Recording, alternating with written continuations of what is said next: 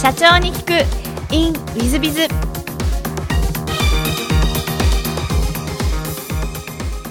本日の社長に聞く in WizBiz では株式会社アメージングフューチャー代表取締役社長の大田原社長様でいらっしゃいます。まずは経歴をご紹介させていただきます、えー東京都出身でフェリス女学院高校国際キリスト教大学を経て、えー株式会社ベンチャーリンクに入社、えーということで私の後輩でいらっしゃいます。でベンチャーリンク時代はあ今日本で一番大きいチェーンと言ってよろしいんじゃないかと思いますがこのカーブスというののアメリカ本部と交渉になってカーブスジャパンを、えー日本に持ってきた張本人でいらっしゃいます。その後自ら、えーカーブスのフランチャイズに加盟し現在は14店舗のオーナー社長様ということでご経営をされていらっしゃいます。私の後輩の大田原さんでいらっしゃいます。本日はよろしくお願い申し上げます。よろしくお願いします。えーまず最初のご質問なんですがご出身は東京都出身ということで、はい。小学校中学校時代どんな幼少期を過ごされましたか？はい、えー小学校の時はですね最初はもう本当に私一人っ子なんでおとなしい、えー子供でしてえー新谷さんびっくりした顔をしてらっしゃいますが、はい、で3年生ぐらいからあの、まあ、担任の先生の影響で、えーすごく積極的なあの活発な性格になりまして勉強が好きでしたね。あの母親が勉強を教えるのがとても上手だったのであの勉強でこうなんて言うんでしょう競争して一番取っていくみたいなのがすごく好きになってあの自分で中学受験したいと言って、えー塾に行かせてもらってあの気に入ったあの中学に入学したというようなそんな感じでした。あの私の知ってる大田原さんだとあの四谷塚で1位を取ったこともあるというそれぐらい頭がいいという四谷塚ってあのリサの皆さん知らないかもしれませんがあの当時は四谷大塚というのはあの全国の塾の中のトップ。そこのトップですから日本一頭のいい小学生だったことがあると聞いたことがあります確かが3番ですね。三番ですか？三番まで行ったことがす。いませんあの酔っ払って1番って言ったかもしれません。が3番ですね はいでもそれぐらい本当に頭がよろしかったということですね。頭がいいというかあの勉強にはまりましたね。なのでこう何かにこう集中をしてあの極めていくっていうのは小学校の時に喜びを知ったかもしれないですね。中学時代はどんなことをして過ごされたんですか？あー中学時代は何を間違ったかあの女子校に行きまして。はいあのそうですね。何してましたかね？あの打って変わって勉強しなくなりまして。あのまあいろいろふらふら遊んだりとか。あとはでもずっとオーケストラに入っていたのでオーケストラでホルンっていう楽器をあの中学から大学まで吹いてたんですけれども。あのそこは結構楽しんでやってました。なるほど。はい。高校時代は何か部活とかそれもまたオーケストラでいらっしゃるあそうですね。中高一貫校だったのでそこでずっと続けてやってました。高校時代の思い出なんて何かございますか？高校時代もまあふらふら遊んでたんですけれども小学校の時のあの勉強にあの英語を加えて大学入ったみたいな感じなので、えーまあ、好き自由に本当に自由にあの学校の校風もあの家庭の感じもとてもあの自由に育ててくれたので好きなことをとことんやりながらあとはまあ高校の時はそうですね高校2年生引退の時にあの部長をやらせてもらいましてその時に、まあ、初めてこうすごくオーケストラって100人近いもんですからそこをまとめるというのを初めて体験して、まあ、難しいなと思いながら手探りで頑張った思い出がありますかね。じゃあ割と部長やられるということはあの目立つ方あそうですね。昔からあの目立つ性格ではありました。はい、リーダー的あの産地ですいらっしゃいますね。あはい。でその後あの ICU、えーキリス国際キリスト教大学にご入学されていらっしゃるんですが、何か ICU を選んだ理由というのはあられたんですか？あのまあいろいろ受けてそこだけ受かったっていうのもあるんですけれども あのとにかくまあそこも自由なあの校風で、まあ、今でこそ皇室の方が行ってあのすごいちゃんとした学校っていう雰囲気があると思うんですがあの当時は本当に帰国子女だらけのあの型にはまらないあの校風がとても自分に合ってるなというふうに気に入りまして案の定入ったらあのとっても合ってました。はい。割とじゃあ小田原さんの自由な性格に合ってらっしゃるということで、はい。大学時代なんかこんなことしたあんなことしたなんていうの思い出ございますあそうですね。あのやっぱり一番の思い出は、まあ、たくさんあの自由な気の合う友達ができまして、えー同級生の女の子とあのアパート借りて、えー自分でこうあの、まあ、親は一人暮らしちゃダメって言ったもんですからあの自分でアルバイト代稼いで、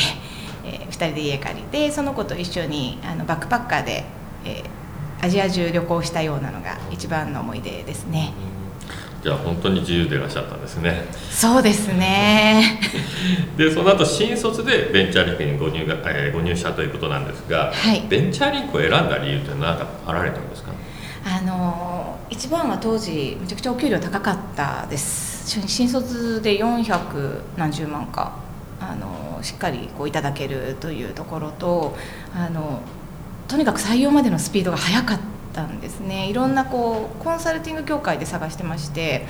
あのそこをいくつか受けてたんですけれども他の会社がまだ2次選考ぐらいの時に5時ぐらいまでバーッと進めていただいて泣いていただいてであの会う先輩方があの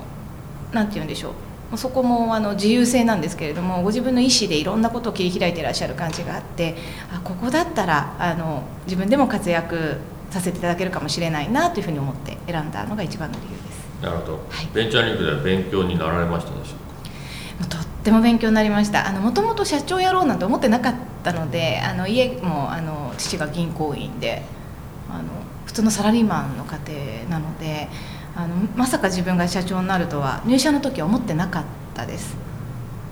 でベンチャーリンクであのカーブスをまず見つけてきたのが小原さんなんですが、はい、これどうやって見つけてきたんですかカーブスあそうですね。当時あの、まあ、新しいこう全国展開できるような事業を探すあの部署に配属になって何か探さなきゃいけなかったんですけれどもあのいろんな方にお話聞いたりいろんな本読んだりってことをしてたんですがその時にたまたま読んだ「シニアビジネス」っていう本で、えー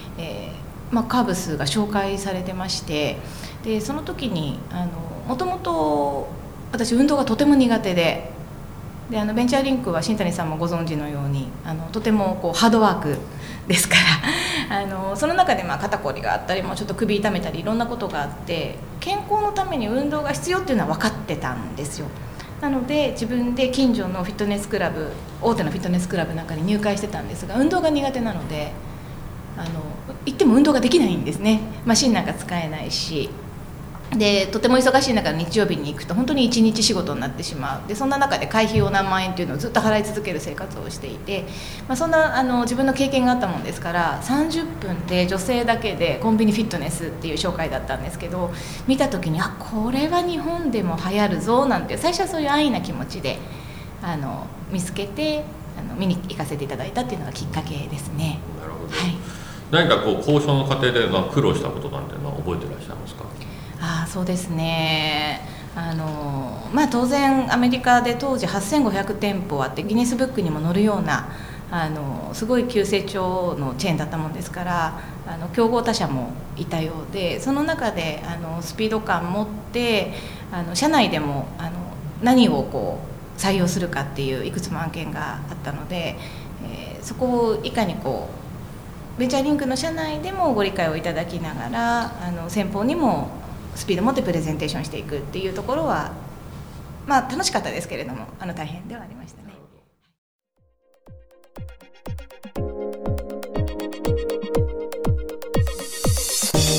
経営者を応援する。社長の孤独力。番外編。本日の社長の孤独録番外編は3章7項ネットの集客手法を知りたいということで、まあ、IT 技術は日進月歩のプロに依頼した方がいいということを書いて書かせていただいてます、まあ、私どもも、えー、サイト数は200を超えてまいりましてえー、まあ Facebook だろうがインスタだろうが Twitter だろうが LINE アットだろうが何だろうが使いながらあこのポッドキャストもその一つですけども、えー、あらゆる手段を使いながら、えー、経営者の皆様方今現在は19万社を超える経営者の皆さん方に、えー、情報発信をしているということをやっております。え今10年目に入りましたので、えまあ約10年間ネットの企業としてやらせていただいております。まあ、そういう意味ではこのネットの集客手法というのは、まあ、一番悩んでいるし一番考えてるし逆に言えば一番もしかすると経営者向けということであればあ私どもが一番詳しい分野とも言えるんじゃないかなと思います。でネットの広告については、えー、2つ前の時にもお話をしましたが、まあ、いろんな方の話聞いた方がいいよ3社以上聞いた方がいいよという話をさせていただきました。で、えっと、これはもうネットの広告もほぼ一緒でございまして、まあ、特にネット広告は本当に Google アドバーズなどの、えっと、いわゆるリスティング広告とか、えー、Facebook の広告かいろんなものがあります。ですので、えー、正直言うとやっぱりプロに聞かないと最新の事情はわからない部分はあるんじゃないかと思います。そういう意味ではプロの、えー、やっているセミナーに参加したりプロの、えー、その、えー、集客手法を聞きに行ったり営業してもらったりというのが必要なんじゃないかと思いますもちろん資金面の問題は出てくるのでコンサルタントとして頼めるかどうかというのはありますけどもあの聞くということをまず大切にすることは重要だなと思います。とともに本当にありとあらゆる人が出てまいりますしあそんなのもいけるんだ。例えばもうちょっと古いですけど MEO とかですね。そういうのが流行った時期もありました、まあ、今じゃ当たり前の話になってると思います。ですしサイトなんかですとホームページは、えー、場所ごとまあ、職種とか、えー、職業ごとまたは店舗ごとねえー、それぞれホームページを作らなきゃいけないという時代がやってきてますし、えー、これから先はもっと変わるかもしれません。そういう意味でいくと最新情報を収集するとともにプロのコンサルタントに頼んでいった方がいいのかもしれませんのでぜひそれはご検討いただいたらいいんじゃないかと思います。でじゃあプロのネット集客のプロになってしまおうということを考えるということも一つの手ではあるんですけどもこれはかなり大変だと思ってください。私どももというか私自身もこのネットの集客のプロとして、まあ、ありとあらゆることをやってまいりましたがまあついていくの大変でございまして、まあ、正直悩みつつまあ遅れ遅れでなんとか追いつきつつというのは正直なところでございます。そういう意味でいきますと、えー、ぜひですね、えー、まあ、楽をするならプロを使う。楽をしないで、えー、何かえー、自分でもプロ並みにということであれば必死こいて勉強しいろんなことを試していくみたいなことが必要になってくる分野だと思っていただけると思います。なおあの経営者様向けのいろんなセミナーは月100本ぐらい私どももやっておりますので何かこのネットの集客について悩んでいらっしゃいましたら私のところにお声掛けいただければご相談には乗れるんではないかなと思いますのでよろしくお願いいたします、えー、本日の社長の孤独録番外編はここまで。また来週。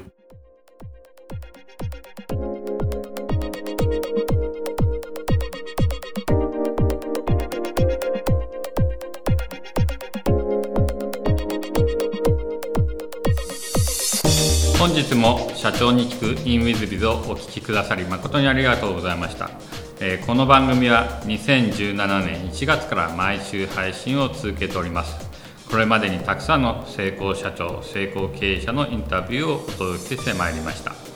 その内容は全てテキスト化いたしまして私ども WizBiz が運営するウェブサイト経営ノートでも閲覧いただけるようにしております。音声だけでなく文字で読み返すことで新たな発見や気づきがあり皆様の会社経営に役立つヒントがきっと見つかるのではないかと思いまして、えー、サイトの方にもさせていただいてます。是非ネット検索で経営ノートスペース社長インタビューと入力いただき経営ノートのサイトをご覧になっていただければというふうに思っております。本日の社長に行く e ウィズではここまで。また来週。Thank you.